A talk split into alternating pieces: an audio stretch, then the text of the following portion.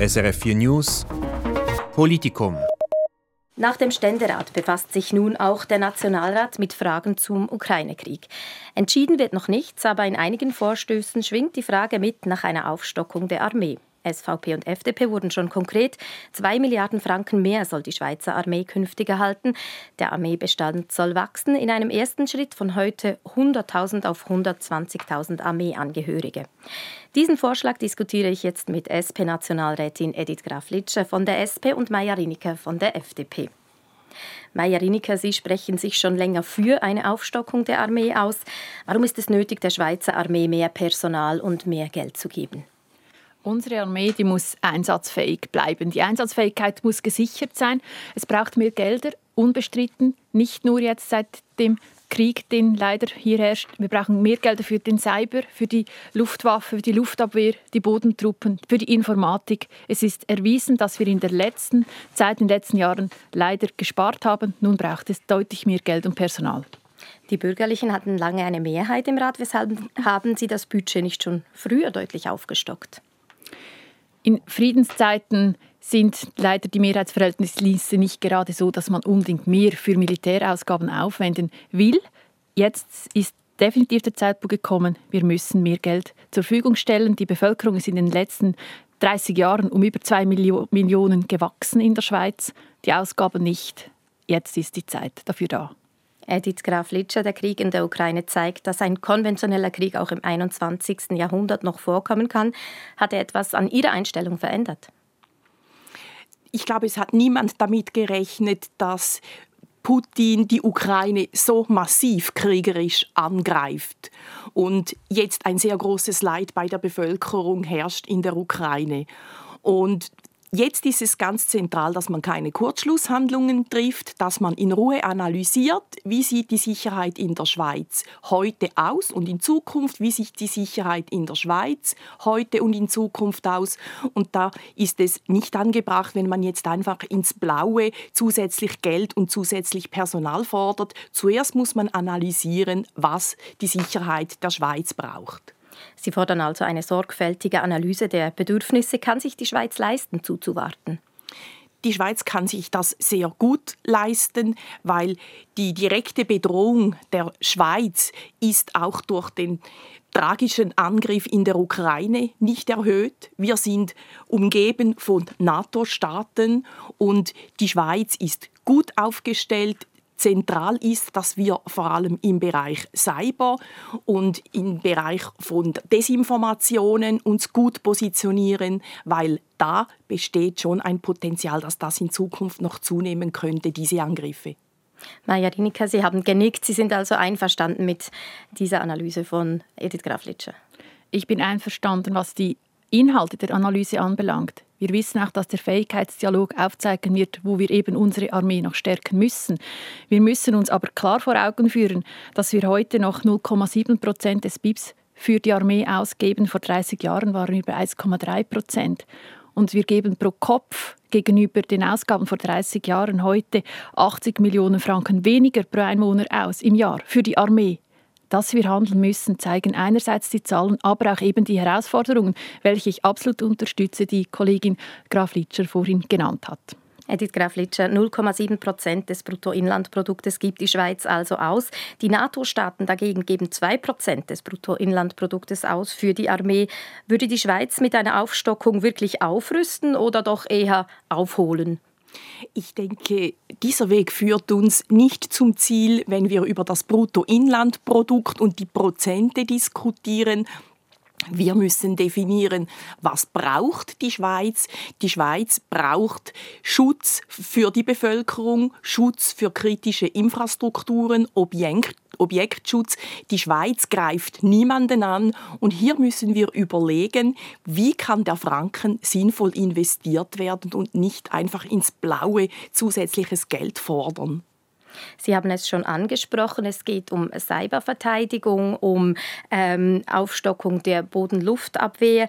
Maja Riniker, bis das Geld investiert ist und die Armee aufgestockt, vergehen aber Monate bis Jahre. Was bringt denn jetzt diese Aufstockung in der jetzigen Situation tatsächlich?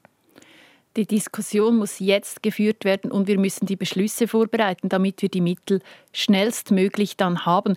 Ähm, es wurde gesagt, wir werden nicht angegriffen, aber wir gehen davon aus, dass wir uns noch verstärkter und vermehrt verteidigen müssen. Die Verteidigung unserer Bevölkerung, das haben wir auch in der Bundesverfassung im Artikel 2 definiert, dass wir für den Schutz der Freiheit und für die unsere Eidgenossen einstehen müssen. Wir brauchen eine starke Luftwaffe dafür. Diese Diskussion ist aktuell. Ebenfalls aktuell ist der Schutz der Schengen-Außengrenzen im Zusammenhang mit der anstehenden Abstimmung zu Frontex. Hier bieten wir wirklich nun Hand und auch fordern auch unsere ähm, politischen Gegner auf, dass sie diesbezüglich auch die Notwendigkeit für diese wichtigen Themen sehen. Wenn die Armee mehr Geld erhält, muss woanders gespart werden. Wo würden Sie ansetzen, Meier Rineke?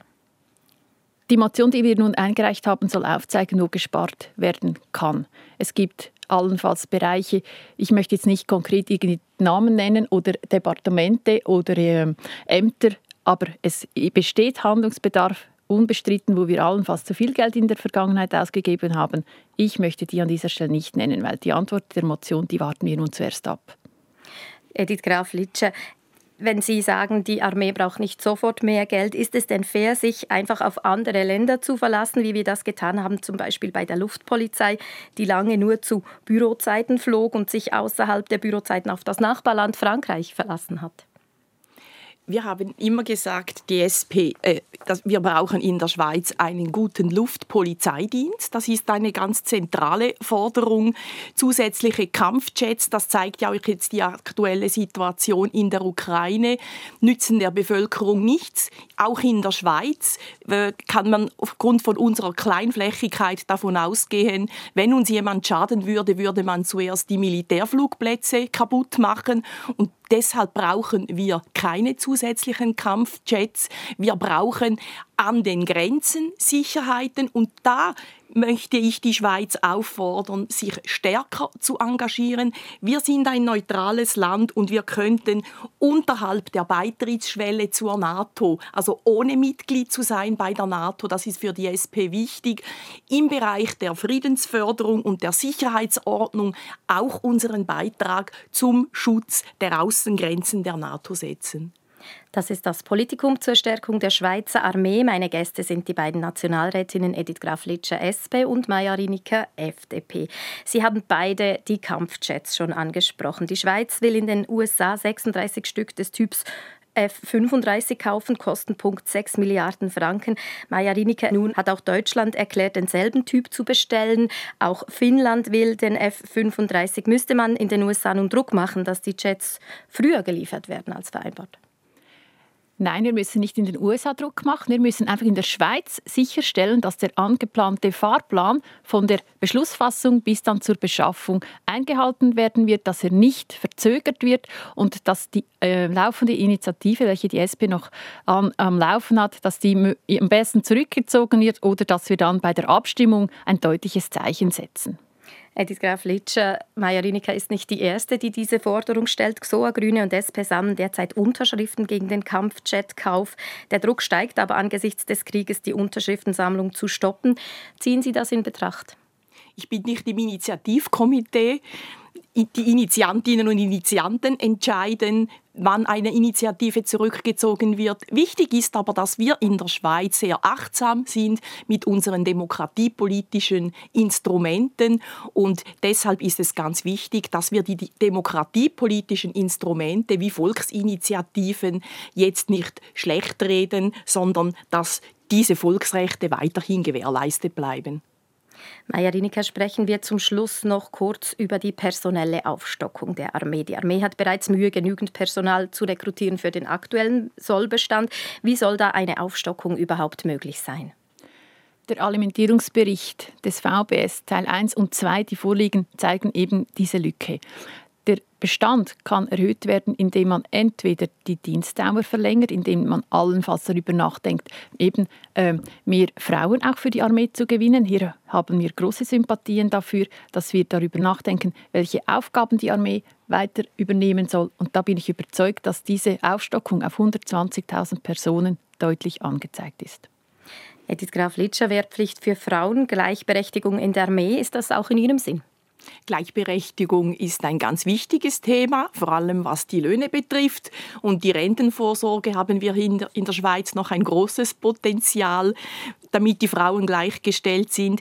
Ich glaube, es zeigt sich ja heute schon, dass immer mehr Frauen freiwillig in die Armee gehen. Die Armee muss attraktiv sein. Ich höre leider immer wieder von Leuten, die im Berufsleben gebraucht werden und nachher sagen, jetzt bin ich drei Wochen im WK irgendwo herumgestanden. Ich glaube, das ist wichtig, dass die Armee attraktiv ist, aber auch die anderen Bereiche wie Zivildienst und Zivilschutz. Wir brauchen die verschiedenen Sicherheitsorganisationen. Und in diesem Sinn brauchen wir eine gut ausgebildete Leute in der Armee, sowohl Frauen wie Männer. Aber an der Freiwilligkeit sehe ich im Moment keinen Handlungsbedarf. Es kann ja nicht sein, dass die Frauen jetzt diese Thematik lösen müssen. Da gibt es andere Lösungsansätze, indem die Armee an der Attraktivität arbeitet. Edith Graf Litscher, Maja Rinika, besten Dank für das Gespräch. Danke. Danke.